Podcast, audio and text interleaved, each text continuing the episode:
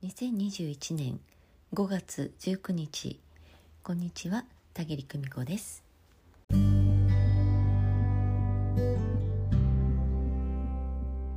日は愛の手当というねお話をしてみたいと思います。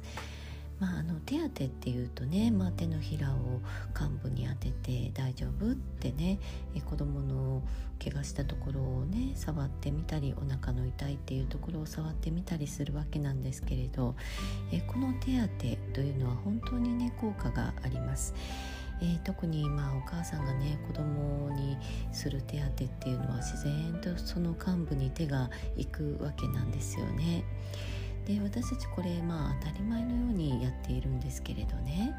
えこの手から何が出ているんでしょうか？え私たち手当というと、まあ、体温が相手に伝わっていく。その体温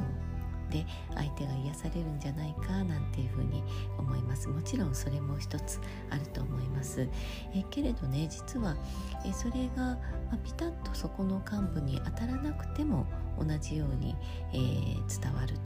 したらと考えてみてください、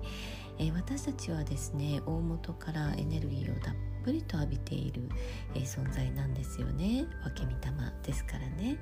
え、そしてあの自分がもしそれを伝える、まあえー、ブースターみたいな役割だったとして、え自分の体を通ってきたその愛のね、え光のエネルギーが、え相手のね幹部に届くとしたらと考えてみてください、えー、納得はできないわという方でもまあ例えばそういう風だとしたらと一度ね考えてみてくださいね、えー、そしてあなたの手を通じてえー、相手の方、まあ、自分でもいいんですよ。自分の幹部または子供の幹部なんかにねそっと手を置いて、えー、大丈夫大丈夫だよってね、え、そこに光が当たっているというイメージで、えその幹部を癒すということができます、えー、そのね幹部はエネルギーが欠けた状態になっている部分、うん。え、そこにねあなたのあなたを伝ってエネルギーがね動いて埋まっていくそんなイメージを、え、持ってみてください。まあ信じる信じない、人人にはいろいろあると思いますけれどね、えー、一度ねそんな風なあこともあるのかもしれないなぐらいで、うん、なさってみてください。まずは自分に対して、えー、それから、えどなたか身近でね大切な人に対して、え愛の手当てをなさってみてください、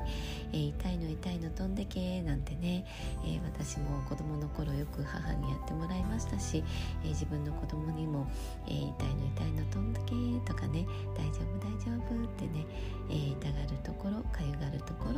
えー、そういうところに手を当ててきましたけれども、えーね、自分に対してもそれをやってみてください、え、心の痛みにも効きますよ、うん。えー、しっかりとね自分で自分の痛み、えー、確認してそこを手当てしていきましょう、えそして、えそれがねなんとなく分かったなと思ったら、えどなたか身近な方にも是非、えあなたのその愛のエネルギー分け与えるという感覚でなさってみてくださいね、